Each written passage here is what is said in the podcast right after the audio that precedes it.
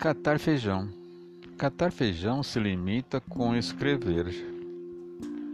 Jogam seus grãos na água do alguidar e as palavras na folha de papel, e depois joga-se fora o que boiar. Certo? Toda palavra boiará no papel, água congelada por chumbo seu verbo, pois catar esse feijão, soprar nele e jogar fora o leve oco, palha oco. Ora, nesse catar feijão entra um risco, o de que, entre os grãos pesados, entre um grão imastigável, de quebrar dente. Certo, não? Quando ao catar palavras, a pedra dá à frase seu grão mais vivo, obstrui a leitura, fluviante, flutual, assula a atenção, isca com risco. Difícil ser funcionário. Difícil ser funcionário nesta segunda-feira. Eu te telefono, Carlos, pedindo conselho não é lá fora o dia que me deixa assim. Cinemas, avenidas e outros não afazeres. É a dor das coisas, o luto desta mesa. É o regimento proibindo assovios, versos, flores. Eu nunca suspeitara tanta roupa preta, tão poucas essas palavras funcionárias sem amor. Carlos, há uma máquina que nunca escreve cartas. Há uma garrafa de tinta que nunca bebeu álcool. E os arquivos, Carlos? As caixas de papéis, túmulos para todos os tamanhos de meu corpo. Não me sinto correto de gravata de cor e na cabeça uma moça em forma de lembrança. Não encontra a palavra que diga a esses móveis.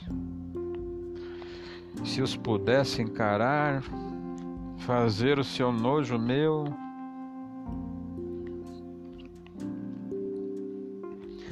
tecendo amanhã. Um galo sozinho não tece uma manhã. Ele precisará sempre de outros galos de um que apanhe esse grito e dele e o lance ao outro. De um outro galo que apanhe o grito de um galo antes e o lance a outro.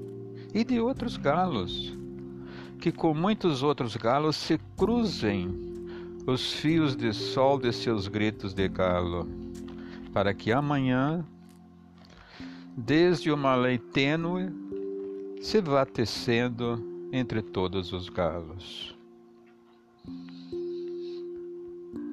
João Cabral de Melo Neto,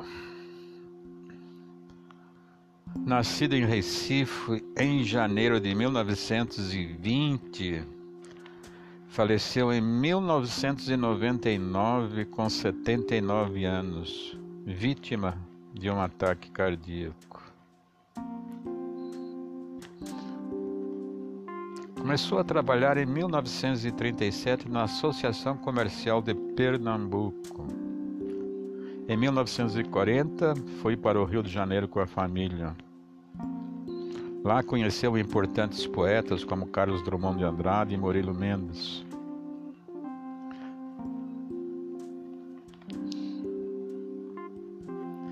Em 1950, ele passa a escrever sobre temas sociais. Seis anos depois, publica o seu ilustre Alto de Natal, Morte e Vida Severina, a obra que se popularizou, tornando-o um poeta consagrado. Sua obra regionalista ficou conhecida em todo o país. Foi adaptada para o teatro, a televisão, a música, cinema e até mesmo animação. Nesse poema, o autor retrata com grande profundidade as condições de vida do retirante nordestino. Ganhou importantes prêmios no decorrer de sua carreira. Em 1968, foi eleito membro da Academia Brasileira de Letras. Tomou posse da cadeira número 37. Lamentavelmente, em 1992, descobriu uma cegueira progressiva, condição que o levaria à depressão.